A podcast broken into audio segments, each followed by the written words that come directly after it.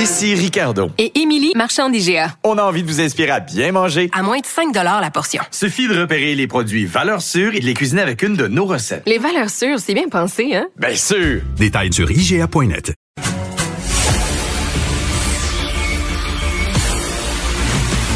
Jean-François Lisée. On va juste dire qu'on est d'accord. Thomas Mulcair. Je te donne 100 raison. La rencontre. C'est vraiment une gaffe majeure. Tu viens de changer de position. Ce qui est bon pour Pitou est bon pour Minou. La rencontre. Lisée. Mulcair. Alors, messieurs, bien, il y a un sondage, euh, Jean-Marc Léger, là, un sondage léger ce matin, remontée du bloc. Euh, Jean-François Lisée, c'est pas vraiment surprenant, là. C'est pas surprenant, mais c'est pas une vague non plus. Hein? C'est une, une montée de trois points.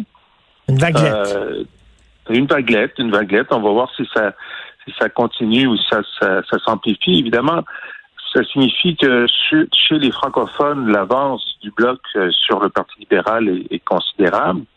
Euh, parce que les libéraux ont énormément de, de, de partisans chez les non-francophones, et ça fait la différence dans un certain nombre de comtés. Par exemple, à, Gaspé, la ministre Le Boutillier semble euh, être euh, être menacé par euh, par le bloc. Il peut y avoir, par exemple, dans Sherbrooke, est-ce que euh, Ensaf Haïdar, la candidate du bloc, va réussir à, déloger le libéral sortant Bon, il y a peut-être quelques gains que le, le, bloc, le, bloc peut faire. On sait qu'à Trois-Rivières, c'est aussi, aussi assez assez serré. Donc, le vote non seulement se déplace un petit peu du côté du, du bloc, mais les électeurs du bloc sont plus motivés à aller voter parce qu'ils sont fâchés. Alors, euh, donc, on va voir comment ça, comment ça va se traduire en nombre de sièges lundi prochain. Thomas, euh, là, le Canada, Canada anglais, on dirait qu'il se réveille puis se rend compte qu'effectivement, il y a eu une gaffe majeure qui a été commise lors du débat. Oui. Cinq jours plus tard, puis dans The Gazette aujourd'hui, le seul vraiment bon papier que j'ai trouvé en langue anglaise là-dessus, écrit par André Pratt, l'ancien sénateur et ancien journaliste au journal euh, La Presse. Il explique à ce public canadien anglais, commençant à Montréal, mais vu que The Gazette fait partie de Post Media, il y a fort à parier que ça va apparaître à, travers le Canada. Il, il explique en long et en large pourquoi la question était si offensante et il le décortique il donne finalement aussi la question, commençant avec une affirmation que je vais me permettre de donner en anglais, que je traduirai. Elle s'adresse, donc, Madame Curl s'adresse à M. Blanchette et elle lui dit ceci. You deny that Quebec has problems with racism. Vous niez qu'il y a des problèmes de racisme au Québec. Or, Yves-François Blanchette est un des rares politiciens de haut niveau ici au Québec à avoir regarde les doigts dans les caméras et dit non, non, comme partout ailleurs au, Canada, aussi au Québec, on a des problèmes de racisme systémique. Donc, c'est exactement la mauvaise question hmm. à exactement le mauvais gars. Donc, ça, ce bout-là, d'une manière intéressante pour moi, mérite vraiment réflexion parce que pour reprendre euh, ce que Jean-François disait il y a trois secondes, il y avait un comité qui a veillé à cette question-là. Donc, on parle de journalistes, on parle de vérification des faits.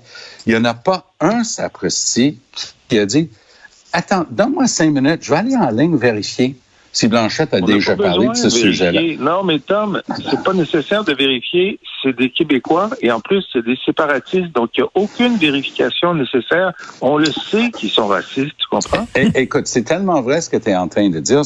J'ai vécu la chose suivante. Après que Legault ait suggéré qu'on vote pas libéral, NPD et vert parce qu'ils sont trop centralisateurs et qu'on regarde du côté et de autour et de Blanchette. Moi, j'étais, je, fais de la radio au Canada anglais et il y a ce qu'on appelle des spinners, hein, les spin doctors de chaque parti. Donc, moi, je vais être sur un panel, puis je vais être avec quelqu'un qui spin pour les libéraux, un autre pour les conservateurs, et ainsi de suite.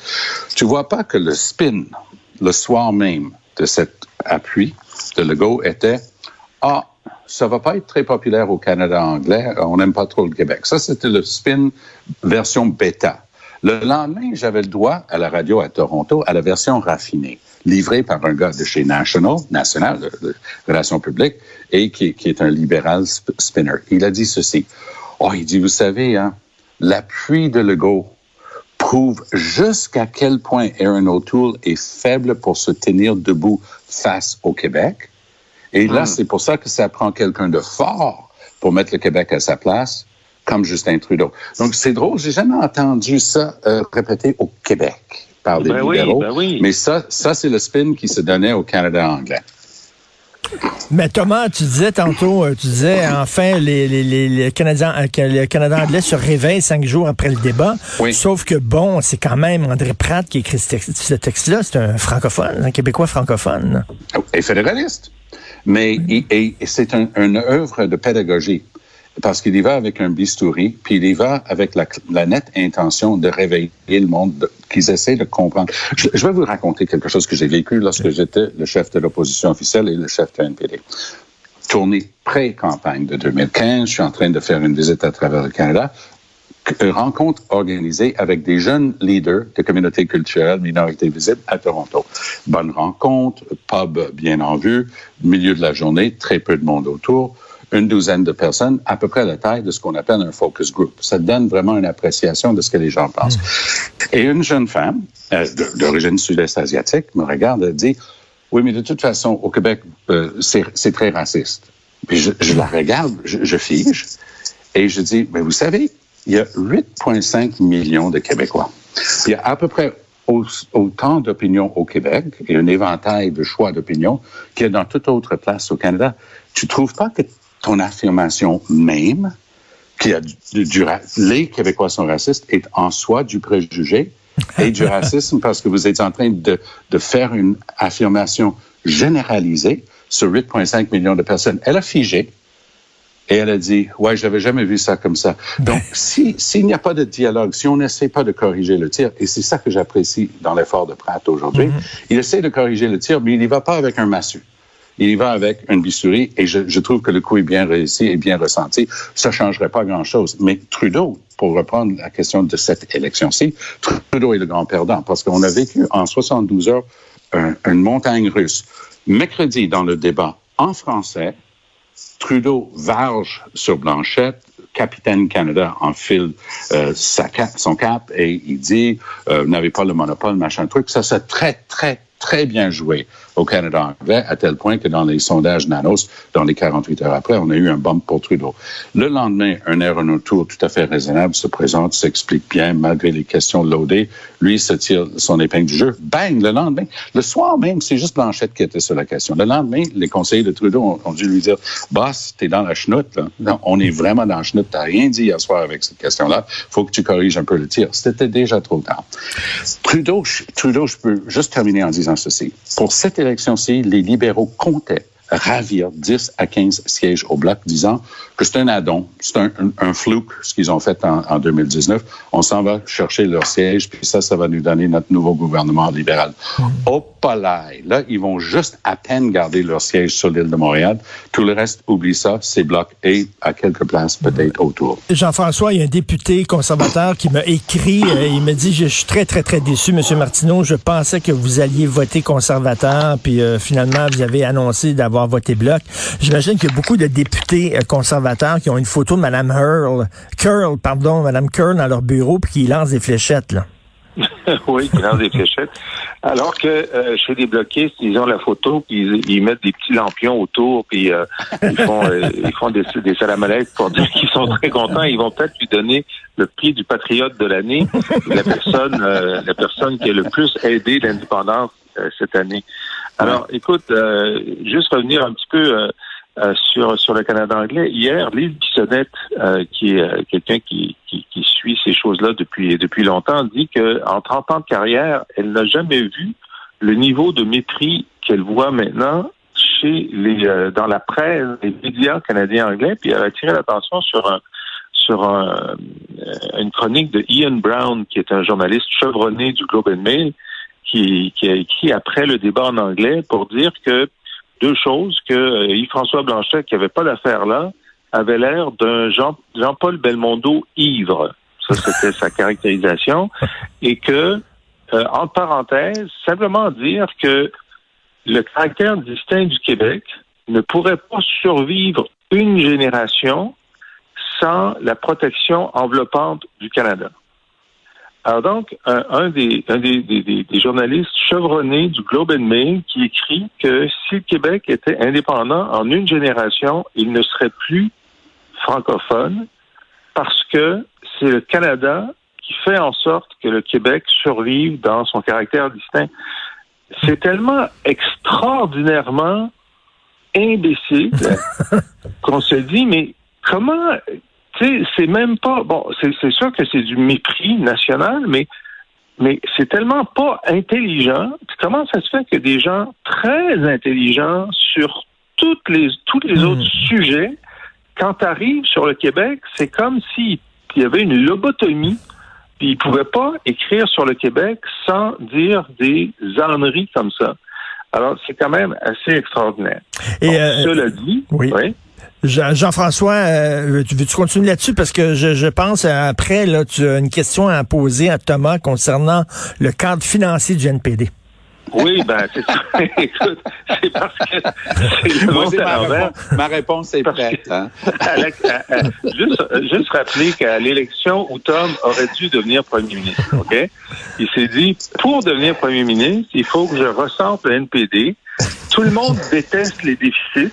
Tout le monde pense que le NPD est dépensier. Alors moi, je vais dire, il y aura, pas de déficit sur un gouvernement NPD. Puis là, le jeune Justin Trudeau, lui, du parti qui avait coupé, coupé, coupé, il dit, hey, moi, je trouve que ça fait une bonne idée, les déficits.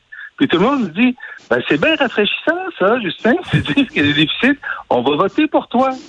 Alors, cette année, le cadre financier euh, de- du NPD n'est pas du tout de la saveur Tom Mulcair. Alors, je voulais savoir si euh, qu'est-ce qu'il pensait du cadre financier.